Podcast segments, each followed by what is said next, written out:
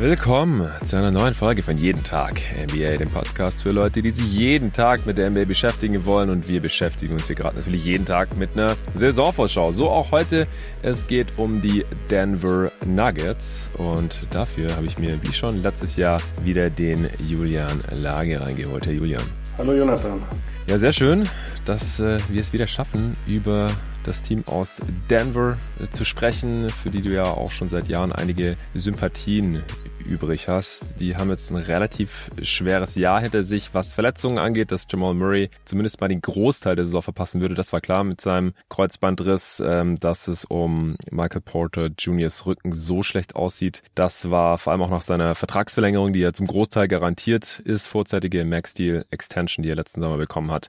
Eine Sache, mit der man so nicht rechnen konnte. Äh, dann gab es noch ein, zwei andere Verletzungen im Verlauf der Saison und die Nuggets haben am Ende trotzdem irgendwie 48 Siege geholt und äh, ja, das irgendwie ist eigentlich Nikola Jokic, der auch zu Recht zum Back-to-Back -Back MVP gewählt wurde in den Playoffs, war mit dem Supporting Cast, also mit dieser Rumpftruppe eigentlich dann aber eigentlich überhaupt nichts zu holen gegen den amtierenden Champ oder späteren Champ, jetzt amtierenden Champ aus Golden State. Das war zum einen kein so tolles Matchup und zum anderen war der Talentunterschied da einfach äh, unfassbar groß und dann gab es einen Gentleman Sweep ich denke, die letzte Saison ist jetzt nicht so super gut geeignet als Grundlage für die kommende, denn Jamal Murray ist zurück und wohl wieder bei 100 Prozent.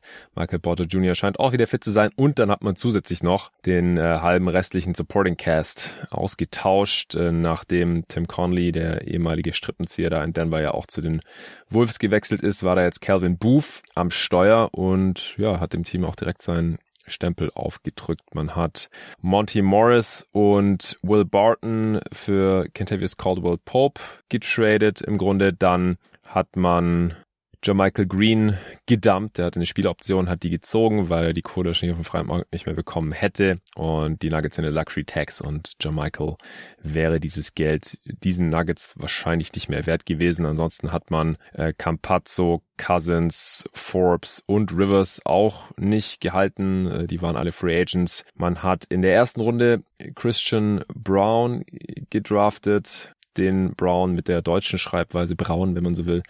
Dann hat man den anderen Brown, Bruce Brown Jr., äh, der Free Agent von den Nets war, per Mid-Level Exception gesigned. Das ist für mich eins der besten, wenn nicht das beste Mid-Level Exception Signing der Offseason. Und äh, DeAndre Jordan hat man als Backup Big geholt, jetzt quasi äh, Cousins damit ersetzt. Man hat Ish Smith noch in diesem Trade äh, bekommen, in dem KCP gekommen war. Man hat noch Peyton Watson, einen sehr rohen athletischen Rookie, mit dem 30. Pick geholt. Also da hat sich einiges getan. In der Starting Five, denke ich mal, einen Spot verändert. Da kommen wir dann gleich zu und dann halt auch noch sehr viel.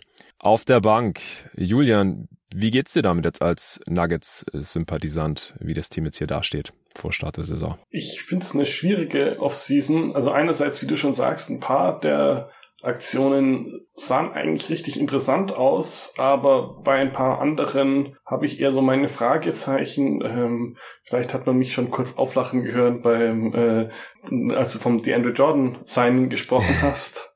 Also klar, es ist nur ein Minimum Signing, aber er sah halt eigentlich irgendwie die letzten, weiß nicht, mindestens ein, zwei Jahre schon nicht mehr so aus, als könnte er wirklich einem, einem Playoff-Team weiterhelfen. Ähm, ja. Und es gab doch durchaus auch noch ein paar andere Minimum-Bigs, die da vielleicht passender gewesen wären.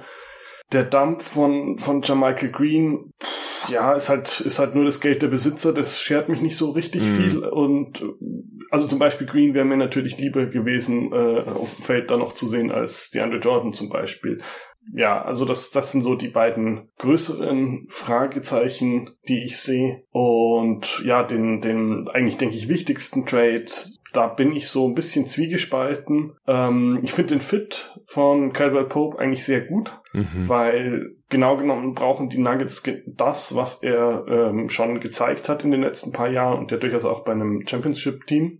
Andererseits muss man sich halt nochmal anschauen, du hattest es ja schon kurz angeschnitten, ähm, wie große Spielanteile der letzten Saison jetzt dadurch weg sind. Also ähm, Barton Morris ist vielleicht so, wenn, wenn man jetzt die Nuggets über die letzten Jahre verfolgt hat, sind, sind jetzt nicht die beiden Spieler, die man irgendwie als erstes oder zweites natürlich mit dem Team verbinden würde, sondern eher so hm, fünf, sechs, sieben in, in der mhm. Rangordnung. Aber letzte Saison hatten sie halt einfach mal die dritt- und viertmeisten Minuten total. Ähm, Austin Rivers und Facundo Campazzo übrigens sechs und acht und Green neun. Also äh, muss man sich nur mal so ein bisschen auch diese, diese ja, Minuten, die da wegfallen, anschauen. Und ja, Barton und Morris sind dann natürlich die, die wichtigsten, auch wenn sie jetzt hoffentlich gut ersetzt werden. Es ist dann einfach trotzdem ein Risiko. Und es ist auch noch, auch noch ein ähm, 2 für 1 Trade mehr oder weniger, weil ob man von Ish Smith so viel erwarten möchte, außer jetzt, dass er vielleicht als äh, dritter Point Guard äh,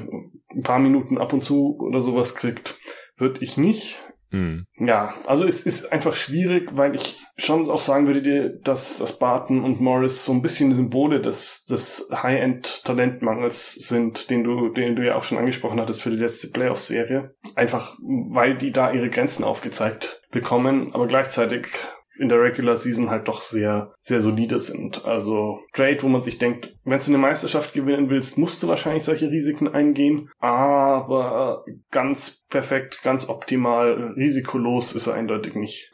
Ah, ich fand es eigentlich gut, dass man halt Morris und Barton dann in einem KCP konsolidiert hat und halt Ish Smith, aber dass der jetzt wahrscheinlich keine besonders große Rolle mehr einnehmen wird oder hoffentlich nicht, weil ich glaube einfach, dass Bones Highland im zweiten Jahr schon mehr bringen kann und, und wird und einfach auch ein ja, höheres Talentlevel hat und ein passenderes Skillset, weil er einfach auch werfen kann, ganz im Gegensatz zu Smith. Äh, aber dazu kommen wir dann gleich noch, äh, wie, wie wir da die Rotationen sehen.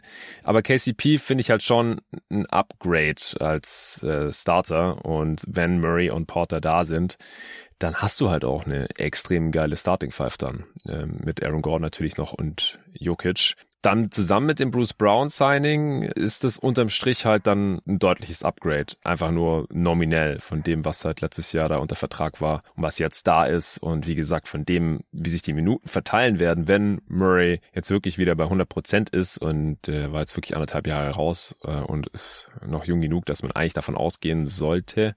Und Michael Porter Jr. mal halbwegs fit bleiben kann, dann äh, finde ich die beiden Moves eigentlich nahezu perfekt im Rahmen der Möglichkeiten halt. Also äh, inwiefern die Nuggets jetzt Contender sind oder wie die Championship-Chancen da aussehen oder die Playoff-Matchups, was man da erwarten kann, da können wir vielleicht am Ende nochmal kurz drüber sprechen. Ist ja in erster Linie immer ein Regular-Season-Podcast. Aber mir hat die Off-Season schon sehr, sehr gut gefallen. Ja, also ich, ich glaube, es ist das, was du meintest mit im Rahmen der Möglichkeiten trifft sehr gut. Ja. Weil man muss einfach sehen, die Nuggets werden nie ein äh, Team sein, das irgendwie 100 Millionen Luxussteuer zahlt.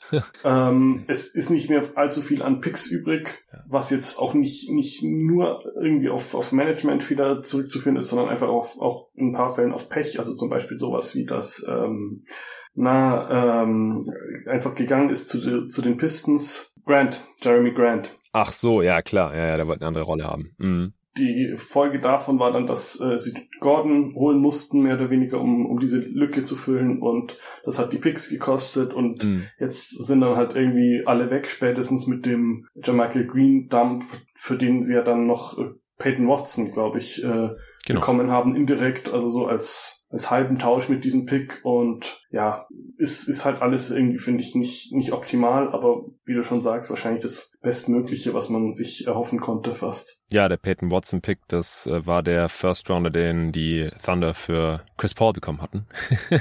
da kam der her und genau, den haben die Nuggets dann noch im Gegenzug bekommen.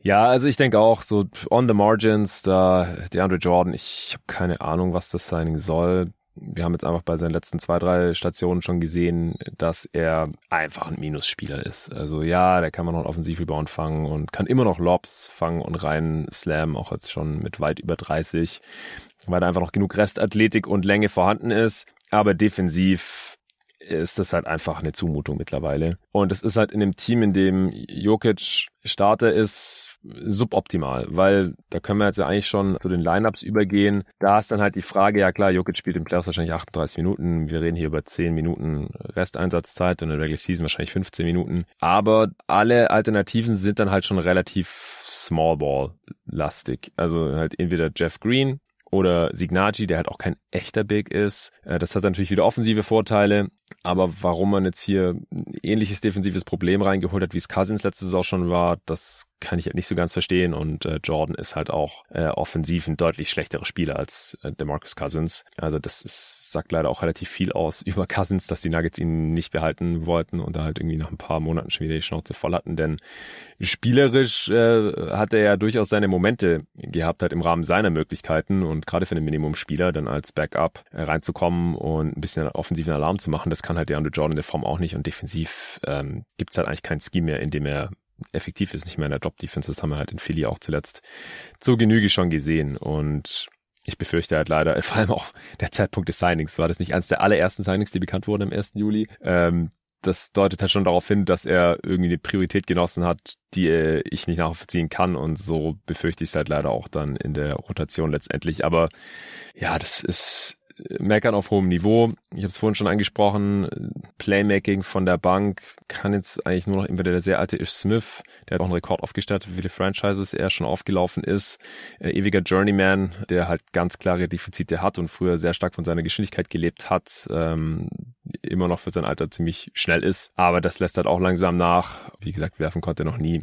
da hängt dann schon relativ viel von Bones Highland ab. Äh, aber ich, ich denke halt auch, so ist klar, wäre schöner gewesen, wenn man irgendwie Monte Morris hätte halten können. Aber ich finde das Upgrade auf KCP als äh, Point of Attack Defender und ja, 3D Verschnitt, der noch ein bisschen was auf der Dribble mal machen kann. Du hast vorhin ja auch schon angesprochen, man hat seinen Wert schon mal gesehen bei der Championship der Lakers 2020, als er vielleicht der drittbeste Spieler war. Da scheiden sich ja so ein bisschen die Geister. Hinter LeBron und AD war KCP der drittwichtigste oder Rondo oder vielleicht sogar Caruso, aber der kam ja äh, in Anführungsstrichen nur von der Bank.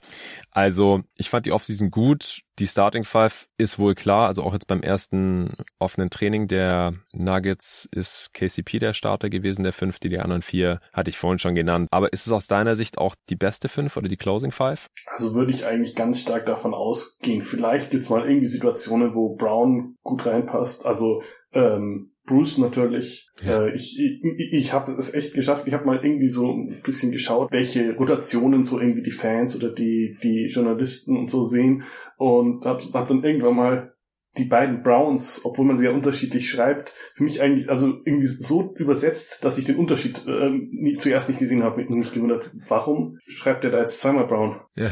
Naja, also Bruce Brown zur, zur Betonung nochmal, vor allem wenn man es ausspricht, ist natürlich besonders äh, schwierig und also den, den könnte ich mir schon irgendwie vorstellen und vor allem, wenn doch halt was nicht unwahrscheinlich ist, äh, Porter Spiele ausfällt oder noch nicht wirklich ganz wieder fit ist, dann ist Brown vielleicht in, in vielen Situationen sogar die bessere Alternative, weil er einfach der viel bessere Verteidiger sein Ja, dürfte. genau. Ich, ich denke auch, so Matchup abhängig, je nachdem, ist es vielleicht notwendig, ja, dass man halt neben Jokic und auch Murray halt einfach drei starke Defender hat. KCP, Aaron Gordon und Brown, weil die zusammen als Trio, ich glaube, die können defensiv schon Alarm machen und ausreichend dann auch aushelfen, je nach Gegner, wenn die halt drei starke Offensivspieler haben. Also Jamal Murray ist auch kein schlechter Defender, aber ich würde ihn halt auch nicht als deutliches Plus sehen, auch wenn Arne damals nach seinem Kreuzbandriss gesagt hat, dass der den Nuggets auch defensiv fehlen wird. Klar, wenn Monty Morris dann die Alternative ist oder Campazzo, der halt sehr klein ist, dann ist das schon auch der Fall. Aber das sind halt schon die Schwachpunkte. Also ich glaube, ähm, es ist nach wie vor so, dass Gegner dann halt versuchen, konstant Murray und Jokic ins Pick and Roll zu zwingen. Und wenn halt, noch ein Michael Potter Jr. mit drauf ist, eventuell halt auch den Switch auf ihn äh, forcieren oder ihn irgendwie ins Pick and Roll mit einzubinden. Äh, als Help Defender finde ich ihn eigentlich ganz solide mittlerweile, aber ich denke auch so in manchen Situationen ist wahrscheinlich dann Bruce Brown statt Michael Porter Jr. angesagt, was dann natürlich offensiv wiederum Limitationen mit sich bringt. Deswegen habe ich da jetzt auch keine ganz eindeutige Antwort. Ich denke, in den meisten Fällen werden sie es mit der Starting Five probieren, weil die halt offensiv äh, unfassbar potent ist. Das haben wir ja schon gesehen, wenn auch ein limitierter Sample Size. Oder halt auch die Four-Man Group mit Gordon noch dazu nach dem Trade. Das waren ja nicht viele Spiele, ich glaube so 10, 12 oder sowas, äh, als die Nuggets da komplett frei gedreht haben, Ende äh, 2020. 21 war das. Also das ist schon unfassbar potent und eine sehr, sehr starke Line-Up. Die Frage ist so ein bisschen, was passiert äh, mit den Backups? Wie sehen da die Lineups aus? Was siehst du da?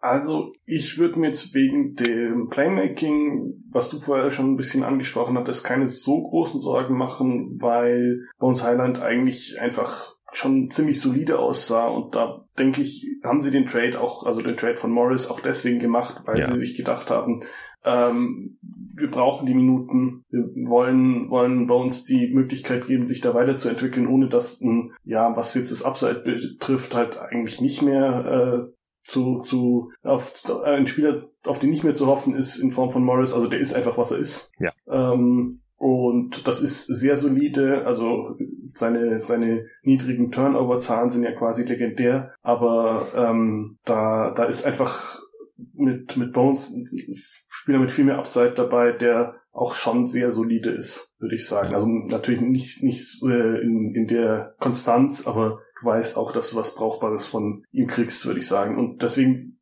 glaube ich, hat äh, ist äh, Smith da eigentlich nur dann was wirklich äh, auf, in der Rotation verloren, wenn ähm, Murray Pausen braucht äh, in der Recovery oder so. Ja. Ja, das denke ich auch. Ansonsten Bruce Brown kann ja auch so ein bisschen sekundäres Playmaking übernehmen. Der wird ja mit Sicherheit viel spielen. Also äh, alles unter 25 Minuten pro Spiel oder so würde mich schon sehr wundern. Also der könnte da schon ähm, ja wieder so eine Edelreservistenrolle einnehmen, wie es ja teilweise auch schon in Brooklyn getan hatte dann wird auf jeden Fall, ja, es ist so ein bisschen die Frage. Also wie gesagt, ich gehe eigentlich davon aus, dass der Andrew Jordan Minuten sehen wird. Äh, ich würde es präferieren, wenn wir mehr Small Ball oder auch ähm, Five Out Lineups halt sehen würden, ohne DeAndre Jordan, mit dann Jeff Green und oder Signati auf den großen Positionen. Ähm, Gerade mit Bruce Brown könnte das dann ganz geil sein, wenn dann er halt der, der Rollman ist. Ähm, ich finde es ja mal bescheuert, wenn man sagt, er ist der Big, weil er verteidigt halt kein Big. Ja, und offensiv, nur weil er ein paar Picks stellt und dann aus dem Short Roll was macht, macht er das noch nicht zum Center oder so. Äh, ich denke aber, dass es gut funktionieren könnte, wenn man dann halt Naji und Green oder halt einen von beiden, äh, je nachdem, ob beide drauf sind oder nur einer von beiden, halt hinter der Dreilinie parkt und dann halt äh, mit Bruce Brown das äh, Pick and Roll läuft, also Bones und Brown und daneben eben Green und Najee. Und dann müsste man halt gucken, wer ist der fünfte Mann? Davon Reed vielleicht. Den haben wir jetzt auch noch gar nicht erwähnt, der bei den Nuggets so, so ein kleines Comeback hatte, was mich sehr freut, weil ich bin da in doppelter Weise Fanboy gewesen früher. Das war mein hoher Second-Round-Pick der Phoenix Suns von der University of Miami, äh, wo ich auch mal ein Jahr war. Und dass der jetzt hier noch irgendwie seine Nische gefunden zu haben scheint, das äh, freut mich auch. Ist so ein ja, äh, halbwegs athletischer Wing, der jetzt seinen Dreier ein bisschen gefunden hat neben Nikola Jokic und damit halt seine Existenz in der NBA rechtfertigt. Ähm, Finde ich einen ganz interessanten Punkt, dass du, dass du jetzt Reed ansprichst, weil ich würde sagen, die Nuggets haben sehr viele so Borderline-Rotationsspieler, wo man sich sagen kann, ja, vielleicht sind die in einer bestimmten Situation gut oder könnten vielleicht noch sich zu einem soliden äh, neunten, zehnten Mann entwickeln. Also da würde ich auch Chancha dazu zählen. Naji ist natürlich äh, eine, eine Möglichkeit in die Richtung. Bei Jeff Green weiß ich nicht, ob er noch mehr ist als so ein Borderline-Rotationsspieler, weil der ist jetzt halt mhm. mittlerweile, also ich, ich, ich habe mal versucht, irgendwie eine Liste zu finden der, der ältesten Spieler. Ich glaube, er müsste jetzt irgendwie ungefähr um, um zehn sein. Ja, das äh, Der ältest noch aktiven Spieler. Und da weiß man halt auch nicht, wie lang das noch auf dem Level, das er jetzt eigentlich halt schon noch die letzten paar Jahre hatte, zu machen ist. Und das macht es, finde ich, auch sehr schwierig, diese, diese relativ große Zahl an Spielern, die so borderline äh, in, in die Rotation gehören könnten, da zu sagen, wer es dann wirklich wird. Also ich sag mal, gesetzt, außer der Starting Five sind sicher Bones und Brown. Mhm. Und äh, ich würde sagen, der Rest ist eigentlich wahrscheinlich relativ offen. Also zumindest ähm, werden Green, Najee und äh, DeAndre Jordan um ihre Big-Minuten kämpfen und dann wird wahrscheinlich ja irgendeiner der Wings, Guards, wie auch immer, dann noch ein bisschen, bisschen Minuten bekommen, aber sonst sehe ich da nicht wirklich eine Möglichkeit, mich auf irgendwas festzulegen. Was ich noch zu deinem, deiner Überlegung, dass Jordan wahrscheinlich spielt, anmerken würde. Mhm. Man müsste ihn ja dann relativ viel, also jetzt allein schon so von den Rotations, ja, Schemata mit Brown spielen lassen. Und das finde ich eigentlich ja. klingt nach einer sehr schlechten Idee. Ja, total. Also es ist, DeAndre Jordan ist leider in egal fast welcher Lineup eine schlechte Idee, offensiv oder defensiv. Mittlerweile, klar, wenn du mit ihm halt einen absoluten Non-Shooter drin hast, der dir halt noch so ein bisschen vertikales Spacing liefert, das darf man auch nicht ganz vergessen, dass halt solche Bigs halt auch eine gewisse Gravity haben und dann halt fehlendes Shooting ausgleichen können. Aber da noch mit Bruce Brown, der immer noch ein relativ shaky Shooter ist, der noch nicht so wirklich Gravity da am, am Wing hat, da kann ich mir schon vorstellen, dass noch ein bisschen besser wird. Er hat sich da auch schon ein bisschen weiterentwickelt. Aber ja, das, da stimme ich dir auf jeden Fall zu. Das könnte problematisch sein. Ich bin auch gespannt, wer da so der neunte, zehnte Mann wird. Also Mike Malone hat ja normalerweise auch zehn Rotationen und irgendwer wird dann da spielen. Also ob es jetzt dann halt David Reed ist oder ähm, doch noch der äh, alte Uncle Jeff Green, der jetzt 36 geworden ist, oder halt der, der Rookie Christian Brown, was ich mir auch vorstellen kann. Ich glaube, dass der ja wenig genug Schwächen hat, um jetzt ein Minus zu sein, auch als Rookie, sage ich mal.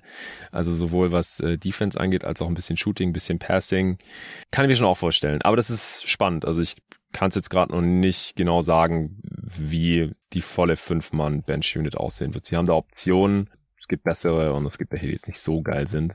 Äh, ich gehe aber mal stark davon aus, dass Nikola Jokic wieder einen sehr, sehr krassen On-Off-Wert haben wird. Und wenn Jordan viel spielt, dann auch in der Defense.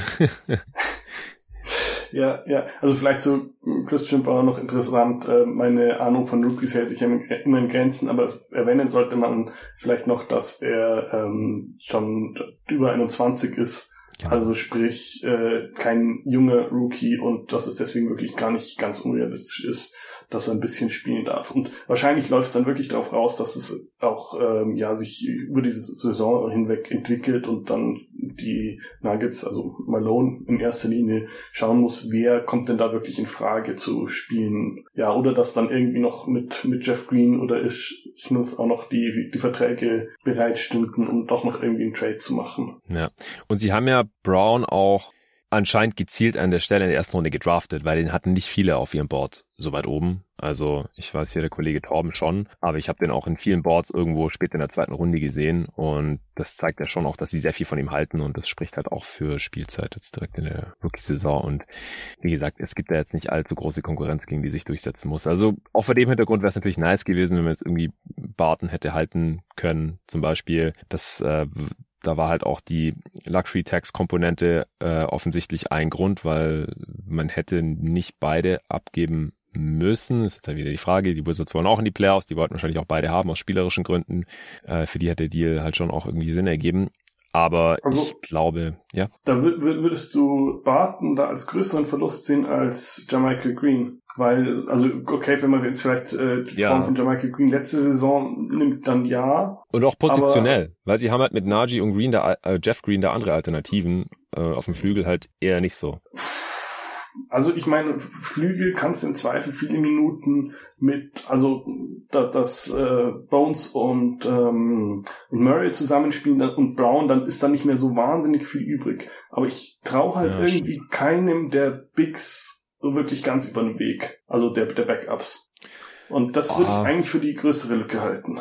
Ja, also es gab jetzt auch schon erste Meldungen, dass halt DeAndre Jordan der Backup-Big ist und Najee nur der dritte äh, Center, was ich schade finde. Ähm, ich finde halt, Najee kann man eigentlich auch auf eine Forward-Position stellen. Jeff Green ist, sagen sie zum dritten Mal halt schon relativ alt, also so einen sicheren Big gibt's da nicht, der besser ist, als Jermichael Green es sein könnte, aber ich sehe eigentlich ehrlich gesagt Barton als größeren Verlust an, wenn man den noch irgendwie jetzt Backup hätte haben können. Aber auch das, also das ist auch gerade im Vergleich zu, zu anderen Teams, die ich jetzt hier schon besprochen habe, eigentlich meckern auf relativ hohem Niveau. Die Nuggets sind schon sehr, sehr gut besetzt und einigermaßen tief. Zumindest solange sich niemand verletzt. Also das ist halt immer die große Frage. So hält Michael Porter Juniors Rücken? Das ist einfach unmöglich zu sagen. Ähm, wie, wie fit er ist, wie fit er bleiben kann, wie viele Spiele er machen wird. Sieht die bisherige Karriere halt nicht so super vielversprechend aus, wenn, der, wenn halt seine 30 Minuten pro Spiel oder was er spielen wird wegfallen, dann haben sie da halt direkt eine relativ große Lücke, die dann einigermaßen schwer zu stopfen ist. Aber in der Regular Season, du hast halt Nikola Jokic im Team und sehr wahrscheinlich Jamal Murray und noch passende Spieler drumherum. Das wird für genug Siege reichen, ohne da jetzt zu weit vorgreifen zu wollen. Ja. Hast du noch irgendwas zu den Stärken, Schwächen oder wie dieses Team spielt? Ich würde sagen, wahrscheinlich ändert sich nicht so wahnsinnig viel. Also wenn man jetzt irgendwie so den, den Mittelwert aus den letzten paar Jahren, also den, wo auch Murray und Porter gespielt haben und der letzten Saison nimmt, dann denke ich, wird man ungefähr wieder beim gleichen Spielstil rauskommen. Also ich meine, es ist halt einfach immer noch Jokic-Team und so ja. Wahnsinnig viel hat sich jetzt auch bei den verfügbaren Spielertypen nicht geändert, dass, dass man sich jetzt da, glaube ich, groß anpassen müsste. Ähm, was ich, glaube ich, als den, den großen Vorteil gegenüber den letzten eineinhalb Jahren sehen würde, ist, dass man doch ein bisschen mehr Upside hat, also jetzt einfach mal an, an, reinem Talent und äh, auch einfach defensiv, dass man, ja, also äh, KCP ist, denke ich, einfach der, der deutlich bessere Verteidiger als die Leute, die sie jetzt abgegeben haben und Brown eigentlich auch. Und ja, das heißt, da könnte man sich vielleicht ein bisschen Hoffnungen machen, dass man bei einem runderen Team und bei einem Team mit deutlich mehr äh, Potenzial rauskommt am Schluss. Ja, also man hatte letzte Saison laut Cleaning the Glass die neuntbeste Offense und äh, in der Defense waren wir auf Platz 15. Und es ist halt beides, wenn man sich das Spielermaterial anschaut, schon ziemlich krass. Also ich finde halt, die Nuggets, die haben die letzten Jahre immer eher defensiv überperformt. Also Malone coacht halt auch eine relativ effektive Regular Season Defense zumindest. Und die ist jetzt eher noch besser geworden personell. Also ich kann mir schon vorstellen, dass man, so wie es ja auch zeitweise schon der Fall war, wieder eher Richtung Top 10 in der Defense geht, ohne jetzt die ganzen Teams äh, laut defensivem Potenzial oder Defensivrating schon mal komplett durchgerankt zu haben. Das mache ich auf jeden Fall auch noch, wenn ich mal weiter bin mit den ganzen Previews und äh, werde das dann wahrscheinlich im finalen Power Ranking vor Saisonstart, das ich dann mit dem Luca aufnehmen werde, unterbringen. Und offensiv, also ich weiß jetzt nicht, was da wirklich gegen eine Top 5 Offense spricht, sofern halt Murray und Porter und natürlich auch Jokic, aber der ist selten verletzt, fit sind. Also wenn diese drei einigermaßen viele Minuten zusammen auf dem Feld sind, dann hat man ziemlich sicher eine Top 5 Offense, denke ich auch. Es wird weiterhin sehr Jokic-lastig ablaufen. Ich weiß nicht, ob er wieder 27 Punkte pro Spiel machen muss, was ein Career High war, mit Murray und Porter an der Seite, die ihn da dann hoffentlich ein bisschen entlasten können. Ich kann mir auch vorstellen, dass seine Assists wieder hochgehen, weil er einfach hochprozentigere Shooter um sich herum hat. Die sind ein bisschen runtergegangen äh, im Vergleich zum Vorjahr. Da hat er über 8 gehabt. Jetzt waren es knapp unter 8. Also ist auch kein riesen Drop-off, gerade halt in Betracht der Mitspieler, die er teilweise hatte. Also insgesamt kann ich mir halt vorstellen, dass ähm, vielleicht auch Jokic's offensive Last ein bisschen runtergeht. Auf der anderen Seite ist er halt der beste Offensivspieler der Liga, gerade relativ klar. Also zumindest in der Regular Season. Das werden sie auch weiterhin ausnutzen und schön melken. Wahrscheinlich auch weiterhin relativ viele Post-Ups, wo er der beste Spieler der Liga ist. Also sieht man auch nochmal schön, die Nuggets, die nehmen mit den Sixers zusammen, machen die die meisten Post-Ups der Liga, äh, aus offensichtlichen Gründen. Aber die Nuggets holen da nochmal deutlich effizientere Offense raus, als es die Sixers tun. Und das liegt halt auch an äh, Nikola Jokic natürlich an seinen Skills da unten. Und dass er auch der deutlich bessere Passer natürlich aus dem Post ist als äh, Joel Embiid. Also das werden wir wieder sehen. Wir werden wahrscheinlich wieder äh, viele Pick and Rolls sehen mit Jamal Murray und dann halt natürlich die ganzen Cuts. Ja, Gordon ist da gut, äh, Michael Potter ist da gut, natürlich auch Bruce Brown. Also die Offense, die wird, glaube ich, ziemlich geil und die Defense kann ich mir auch überdurchschnittlich vorstellen. Also ich hatte mir auch ungefähr Top 5 Offense aufgeschrieben. Also ob es jetzt dann 4 oder 6 ist, äh, kommt aufs Gleiche raus. Ich hatte mir jetzt eh hier die, die Basketball-Reference-Werte äh, angeschaut. Da waren sie letztes Jahr Sechster. Also das heißt, sie waren äh, anscheinend in der Garbage Time ähm, noch ganz Garbage Time ziemlich gut. genau. Also so sowas in der Größenordnung äh, Theoretisch können sie auch Erster werden, würde ich jetzt auch nicht ausschließen. Ja, safe. Ähm, bei der Defense weiß ich jetzt nicht, ob, ob sie vor allem jetzt in der Regular Season wirklich einen, einen echten Sprung noch machen, weil halt äh, die beiden, die von der Verletzung zurückkommen, vielleicht irgendwie erstmal noch nicht wieder voll drin sind. Also ich würde da nicht nicht viel mehr erwarten. Also halt irgendwie so, ja, also Top 10 wäre schon sehr optimistisch, glaube ich, für die Regular Season. Ich glaube eher, dass man sich dafür die Playoffs vielleicht ein bisschen mehr als äh, in den letzten Jahren erhoffen darf. Okay, ja, da können wir nachher nochmal kurz drüber sprechen wie viel äh, die Playoff Defense Das können wir eigentlich auch jetzt machen, weil so viel mehr gibt's eigentlich gar nicht mehr, bevor wir dann zur Prediction kommen. Also ich, ich denke halt, also in der Regular Season haben wir ja schon gesehen, dass es möglich ist. Ja, dann äh, verteidigt Jokic halt viel auf dem Level vom Screen. Ja, äh, in der Drop ist einfach mit ihm keine besonders gute Idee. Er hat sich da ein bisschen verbessert, aber ist immer noch kein überdurchschnittlicher Rim Protector oder irgendwie sowas. Da hat er einfach Limitationen. Das wird er nie ändern können. In den Playoffs funktioniert das aber nicht, weil man halt gegen bessere Offenses ran muss, im Schnitt früher oder später. Ja, ob das jetzt in der ersten Runde ist oder in der zweiten oder spätestens in der dritten. Man hat dann einfach kein funktionierendes Scheme mehr, das gegen die besten Offenses funktioniert, egal ob das jetzt diese Outside-In-Offense der Warriors ist, gegen äh, die man dann keine Antwort mehr hatte, oder ob es eine Heavy Pick-and-Roll-Offense ist, wie gegen die Suns im Jahr zuvor. Ich glaube, da wird man einfach früher oder später an seine Grenzen stoßen. Man hat einfach nicht die nötige defensive Versatilität. Man kann nicht switchen, weil dann wird immer Jokic attackiert. Und das haben wir auch in den Playoffs die letzten Jahre gesehen. Er hatte einfach auch nicht mehr die Körner für die Offense, wenn er ständig defensiv attackiert wird. Und das machen halt die Playoff-Offenses dann früher oder später auf jeden Fall.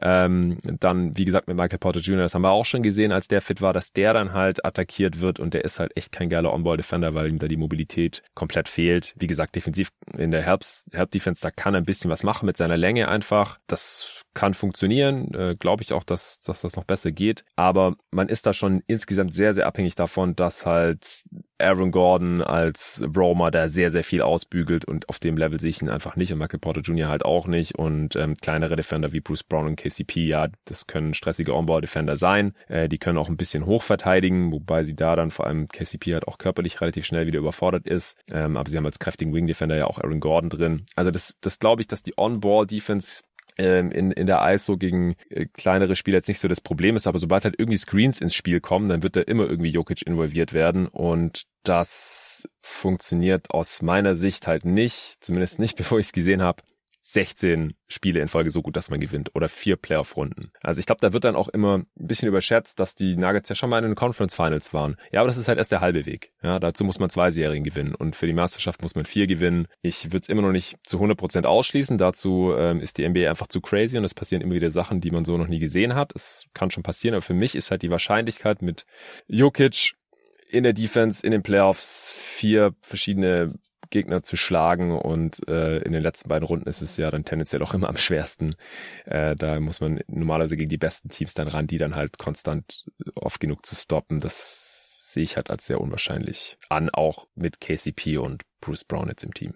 Ähm, also ich wäre jetzt auch nicht wahnsinnig optimistisch in, in der Hinsicht, aber also erstmal würde ich die Aussagekraft der letzten beiden Jahre da halt so ein bisschen in Zweifel ziehen, weil da hat man doch einfach sehr stark gemerkt, dass dann irgendwann so sehr das offensive Talent auch gefehlt hat, weil sich eben die, die ganze gegnerische Defense eigentlich auf Jokic konzentrieren konnte und niemand wie, wie Murray oder Porter dann vielleicht auch mal da wirklich entlasten konnten. Ja. Und ich meine, das, das äh, hat ja auch Auswirkungen darauf, zum Beispiel die Rotation des, des Gegners aussehen kann. Also, dass man dann vielleicht äh, als, als Gegner offensivstärkere Spieler äh, aufs Feld schickt und nicht irgendwie da äh, adaptieren muss. Und deswegen glaube ich, ist, ist da schon noch irgendwie Luft nach oben. Aber damit die Nuggets äh, Meister werden, müssten wahrscheinlich schon einige, ja, also für sie sehr glückliche Zufälle zustande kommen und, und zwar wahrscheinlich auch zusammenfallen. Also, was weiß ich, irgendwie Verletzungen bei anderen Teams oder dass man zufällig genau gegen Gegner spielt, wo man jetzt defensiv nicht so Probleme hat. Ähm, also, ja, keine Ahnung, ist man, schlägt man sich jetzt vielleicht gegen ähm, Minnesota mit mit Gobert deutlich besser als als gegen äh, andere Teams, die in der vergleichbaren Region sonst anzusiedeln wären oder sowas jetzt äh, nur als als äh, relativ zufälliges Beispiel. Also mhm. deswegen, ich kann es mir schon vorstellen, aber es muss einiges gut laufen dafür und ähm, ich denke, wahrscheinlich bräuchten sie eigentlich zur Deadline dafür noch ein Trade, um, um sich da irgendwie näher an diese, ja, diesen Erfolg von drei, vor drei Jahren ist dann ja jetzt ähm, wieder anzunähern. Und auf was für einen Spielertyp würdest du dann da hoffen per Trade? Also ich würde auf einen Big hoffen, der ähm, defensiv halt auch noch einigermaßen brauchbar ist. Also im Prinzip als das, Backup. was man sich äh, als Backup, ja. Also im Prinzip das, was man sich von Jermichael Green erhofft hatte, als man ihm das letzte Mal diesen Vertrag gegeben hat. Ja, ich glaube, das würde nicht den Unterschied ausmachen. Also ich glaube halt, dass man um 16 Spiele in Playoffs zu gewinnen, neben Jokic halt einen Elite Help Defender braucht auf dem Level von Janis äh, Prime Draymond Green oder AD der 2020er Playoffs, sowas. Und das, das kriegen sie halt nicht per Trade. Das ist halt äh, die Grundlage meiner These, bis sie widerlegt wird. Wie gesagt, es, es kann viel passieren in der NBA. Ja, vielleicht gewinnt ja auch mal ein Team, das halt keine Top-Defense stellt, äh, also keine Normalerweise muss ein Champion erwiesenermaßen halt immer mindestens eine Top 10 Regular Season Defense haben. Das würde ich ihm sogar zutrauen, weil ich halt Diskrepanz zwischen Regular Season und Playoff Defense da als relativ hoch erachte. Und offensichtlich mache ich mir das Team sowieso keine Sorgen. Aber dann in den Playoffs halt. Also, dass sie, dass sie das trotzdem hinbekommen, obwohl sie halt diese zentrale Schwachstelle haben. Und wenn dein Big halt defensiv ähm, angreifbar ist, dann ist das halt einfach ein Riesenproblem. Und ich wüsste halt nicht, welcher Champ dieses Problem hatte und äh, trotzdem also das halt dann irgendwie umschiffen konnte und trotzdem oft genug gewinnen konnte. Das äh, haben wir halt noch nicht gesehen. Also was ich, in Dirk Nowitzki hat den Tyson Chandler neben sich.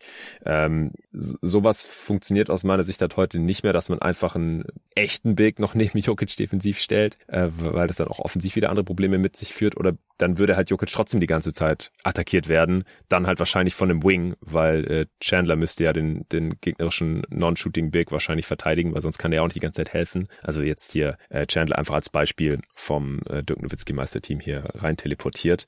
Ähm, aber vielleicht gewinnt ja nächste oder übernächste Saison oder irgendwann halt in Jokic's Prime dann halt mein Team den Titel, dass die Gegner einfach konstant ausgort äh, und was ist ich, ein 120er Offensivrating in den Playoffs hat und dann reicht halt auch ein 100 15er Defensivrating oder sowas. Kann ich nicht ausschließen. Habe ich auch bei den Nets damals gesagt, dass ich es für unwahrscheinlich halte, halt, dass die Defense gut genug ist, aber dass die halt mit Harden, Kyrie und Durant ähm, durch die Playoffs marschieren und einfach offensiv nicht zu stoppen sind. Haben wir halt noch nie gesehen. Müssen wir erstmal sehen, damit ich das halt als ja, Arbeitsthese irgendwie benutzen möchte in der Saisonvorschau.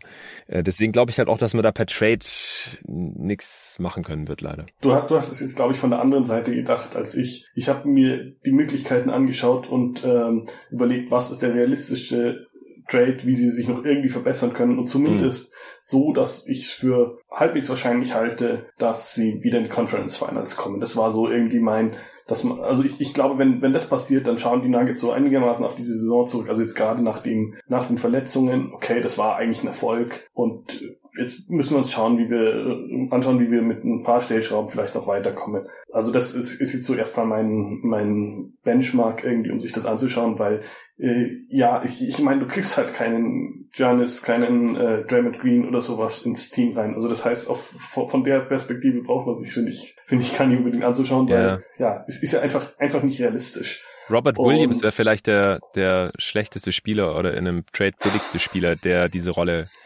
ausfüllen könnte, aber den geben die Celtics ja auch nicht ab. Ähm, es, es sei denn, der ist immer so viel verletzt, dass er seinen Vertrag der echt schon ah, extrem günstig ist, habe ich mit äh, David ja auch kurz in der Celtics Preview angesprochen, irgendwie nicht mehr richtig wert ist und, und die Celtics sich irgendwie neu orientieren wollen. Aber so einen Spieler bräuchte man halt meiner Meinung nach neben Jokic, um halt Champ zu werden oder da halt eine realistische Chance zu haben und nicht nur so eine um, Flugchance. Um es mal wieder nochmal näher an, an den Nuggets-Kader zurückzubinden.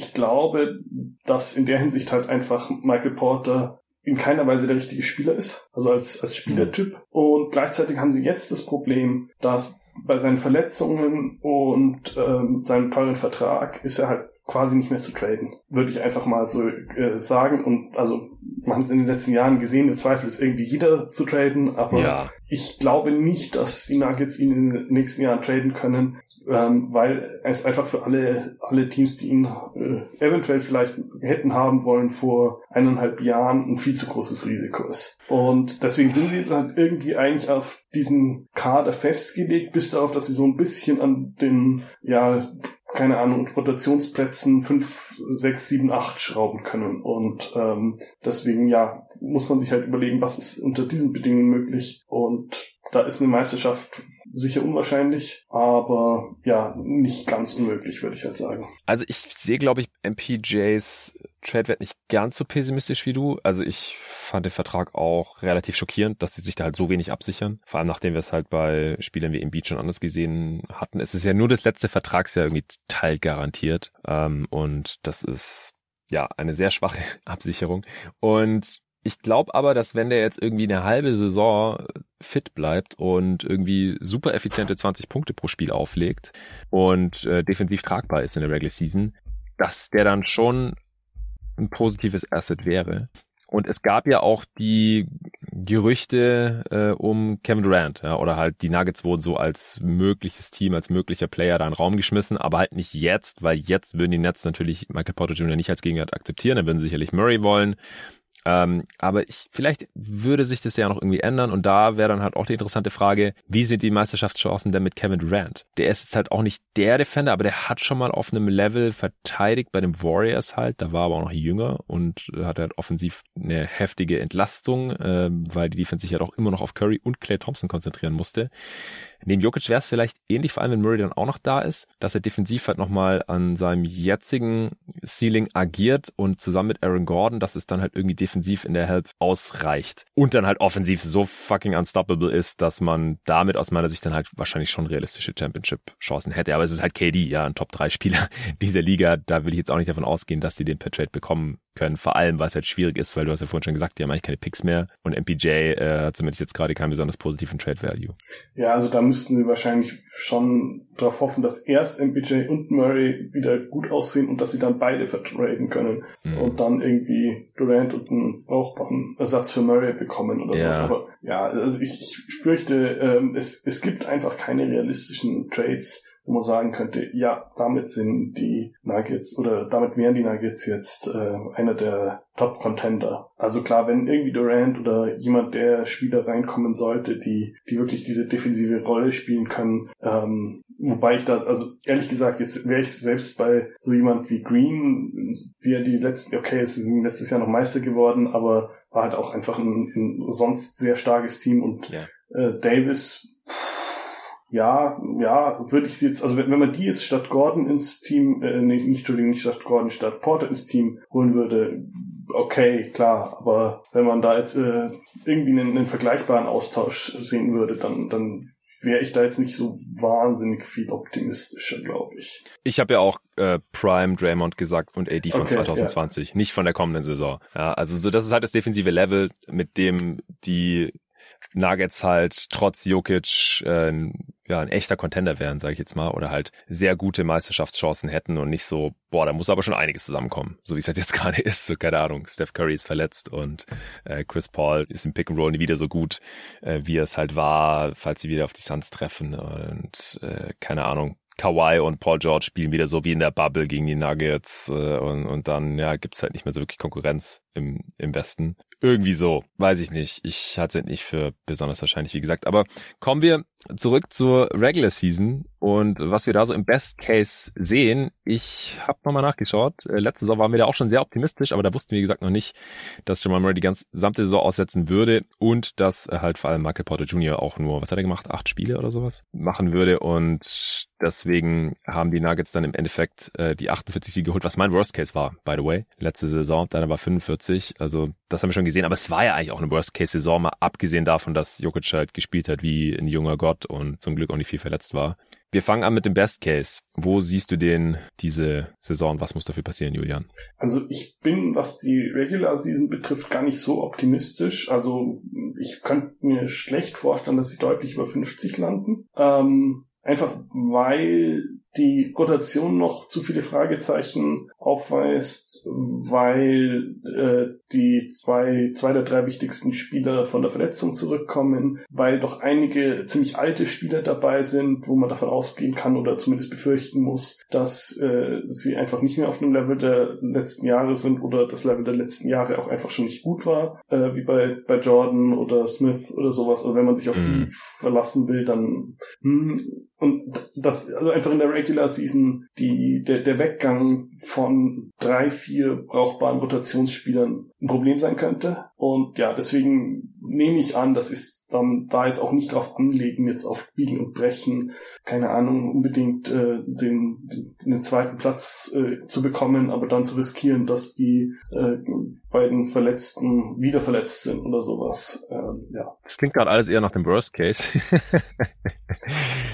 Aber ich weiß nicht, was, was war deine Zahl? Deutlich über 50 siehst du nicht im Best Case. Nee. Letzte Saison hast du noch 59 gesagt im Best Case. Und da hat Murray ja Safety für sie mindestens dreiviertel Saison gefehlt. Ja, also letzte Saison war der Kader halt einfach trotz, trotz Murrays Ausfall, also, also da habe ich schon ein bisschen mit eingepreist, dass er relativ früh wieder zurückkommt im wirklichen Best Case da muss man halt auch sagen, da war die äh, Saison davor, ich, ich habe es jetzt nicht ganz hochgerechnet, aber das war ja schon noch deutlich besser. Also das war 47, 25. Äh, was wäre das dann bei einer normalen Saison? Das, das müssten ja dann deutlich über 50 schon sein. Ja, ja, ja, neun Spiele mehr, ja. Also da, da war ich dann einfach doch, doch deutlich optimistischer, glaube ich, was die, äh, was die Regular Season einfach betrifft. Und ich würde sagen, ich bin jetzt nicht wahnsinnig viel pessimistischer, was die Playoff-Chancen betrifft, aber ähm, ich glaube einfach nicht dran, dass sie jetzt in der Regular Season so wahnsinnig aufdrehen. Gib mir eine Zahl. Äh,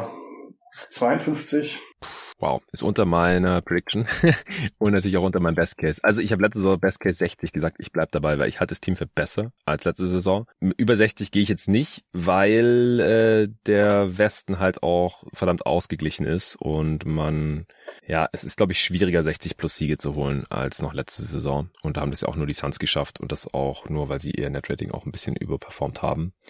Also dafür müsste halt, müssten halt Murray und MPJ und natürlich auch Jokic und wahrscheinlich auch Gordon halt alle irgendwie um die 80 Spiele machen. Das, das sehe ich halt auch im Best Case eigentlich ehrlich gesagt nicht.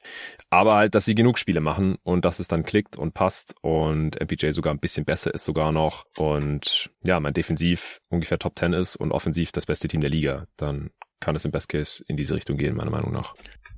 Wow. Ja, Worst Case, äh, was passiert da? Also du hast ja gerade schon einige Bedenken geäußert. Dann sagen wir mal noch, MPJ macht, weiß ich nicht, weniger als die Hälfte der Spiele, ist bei mir leider nicht ganz unrealistisch. Jamal Murray muss auch immer wieder ein bisschen aussetzen, ist noch nicht wieder ganz der alte.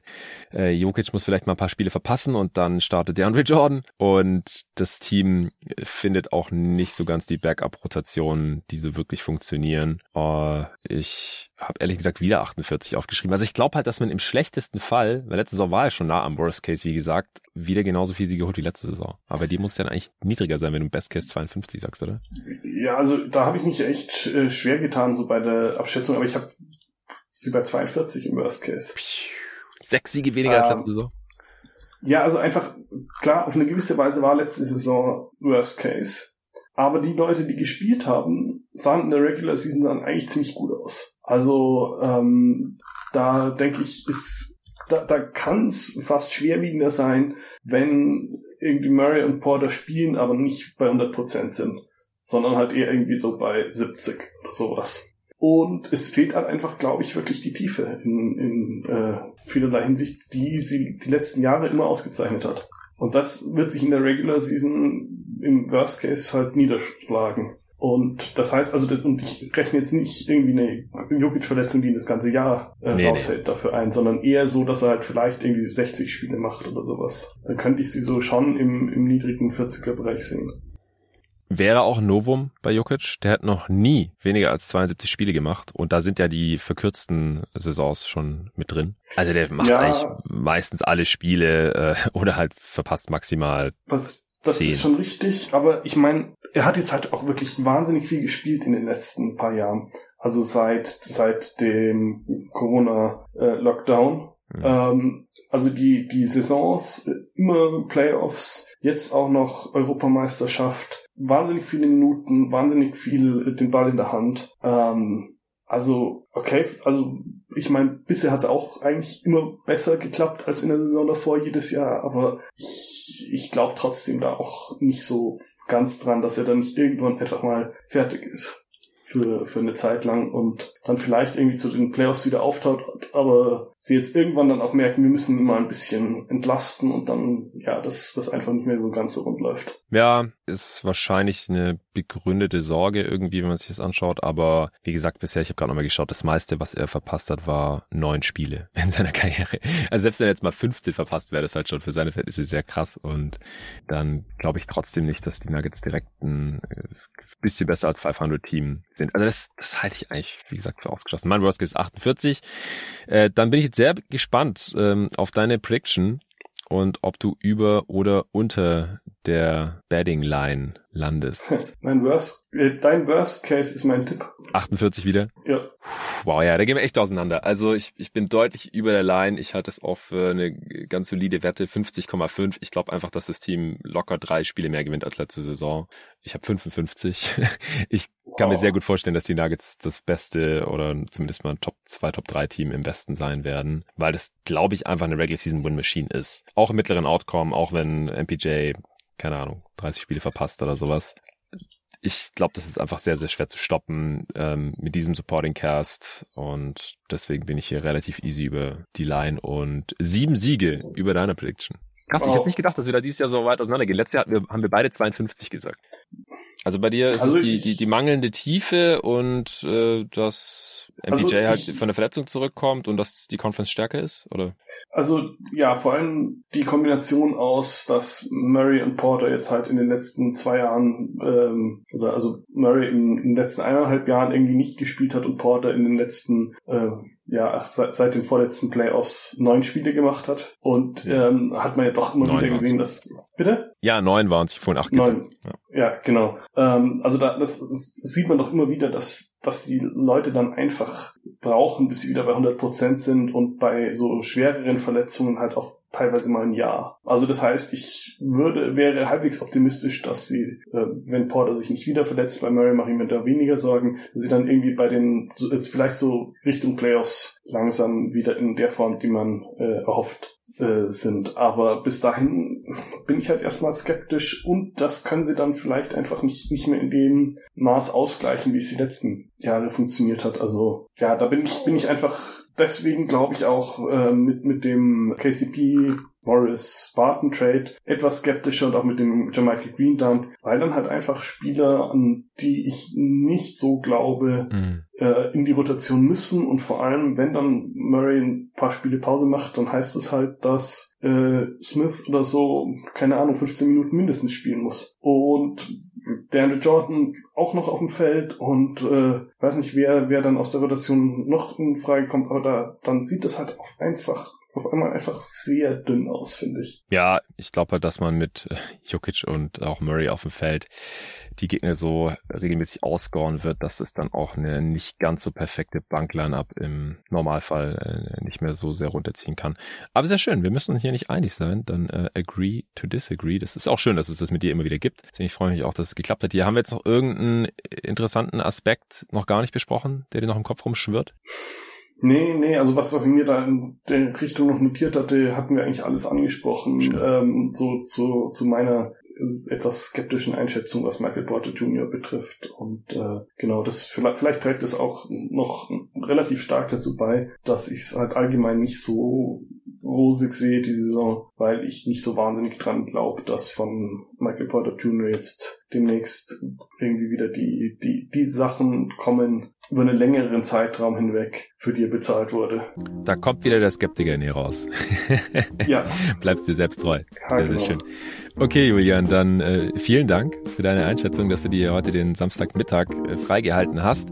Ich werde das Ding jetzt gleich noch äh, abmischen und schneiden und dann auch direkt raushauen für die Supporter. Morgen geht's dann weiter mit den LA Clippers. Das war die 16. Preview jetzt schon. Also wir haben schon über die Hälfte geschafft.